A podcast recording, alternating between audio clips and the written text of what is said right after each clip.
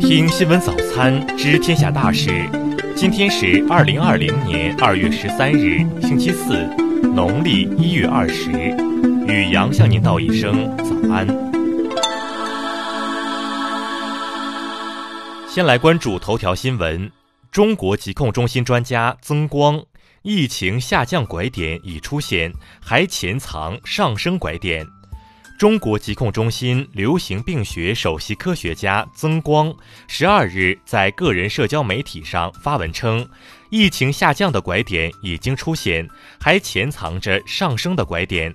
曾光在文中指出，在疫情分析中，拐点是指传染病流行趋势的转折点，不要把拐点的概念复杂化，也不要简单的理解拐点出现了就大局已定。曾光表示，湖北以外的省、直辖市、自治区的每日确诊病例数已经连续下降六天，下降的拐点在二月五日左右。由于在每个患者确诊前都要经过暴露、感染、潜伏期、发病、就诊、确诊的全过程，实际拐点的出现应该比确诊时间早得多。曾光还预测到，受人口流动返程潮影响。在下降拐点之后，还难以避免又出现疫情上升拐点。他在文中说，按发病时间估计，上升拐点比返程高峰推迟一个潜伏期出现。如果按确诊时间估计，还要在后延一周左右。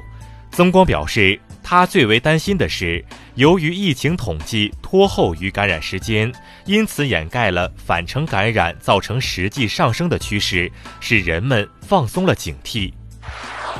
再来关注国内新闻，商务部十一日表示，将通过加强生活物资保供监测、增加政府储备等多项措施，来满足重点城市居民基本生活需要。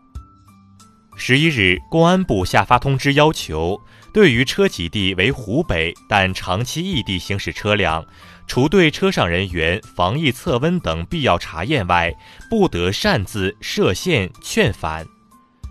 教育部昨日表示，将及时评估疫情对组织考试可能产生的影响，审慎研究制定今年高考具体实施方案，相关工作安排将及时向社会公布。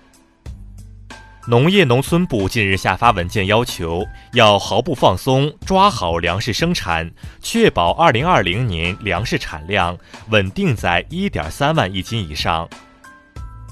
交通运输部十二日通知要求，对短期向湖北省等疫情重点区域运送物资的司机、装卸工等未进入武汉市的司乘人员，不得采取隔离措施。近日，国铁集团进一步强化八项措施，全力做好复工返程运输疫情防控工作，包括禁售无座车票、餐车不再接待旅客就餐等。据海关总署官方消息，疫情期间海关查验货物时，收发货人可免到场。据中央气象台预报，十三日至十六日，强寒潮天气将自北向南影响中国。中东部地区将出现大范围雨雪和大风、强降温天气。再来关注国际新闻，美国纽约联邦储备银行十一日表示，二零一九年美国家庭负债新增六千零一十亿美元，这是二零零七年以来最大年度增幅。据美媒报道，美国民主党华裔总统参选人杨安泽日前宣布退出总统竞选。此前，他在艾奥瓦州初选中投入数百万美元，却仅获得百分之一的支持率。美国联邦贸易委员会十一日表示，将深入检视亚马逊、苹果等五大科技公司过去十年间所进行的并购案，此举或开启美国反垄断调查的大门。世界卫生组织十一日发布的一份报告显示，越来越多的证据表明，新冠病毒和在蝙蝠亚种菊头蝠中传播的冠状病毒存在联系。十二日，日本钻石公主号游轮上又有三十九人确诊新型冠状病毒检测呈阳性，目前该游轮上共确诊病例一百七十四人。英国首相鲍里斯·约翰逊日前表示，为减少温室气体排放，英国计划在2035年前禁止销售新生产的汽油和柴油汽车。当地时间十二日，澳大利亚新南威尔士州一场燃烧了二百一十天的大火被宣告完全熄灭。这场大火始于二零一九年七月十八日，燃烧了八百五十八公顷。埃及中央公众动员和统计局十一日实时数据显示，埃及国内人口总数当天下午突破一亿。再来关注社会民生新闻。近日，上海市市场监督管理局发布通告，严禁发布虚构新型冠状病毒肺炎预防、治疗、治愈偏方等内容的广告。云南省应对疫情工作领导小组指挥部消息。自十二日十二时起，全省所有公共场所均实行扫码入出制度。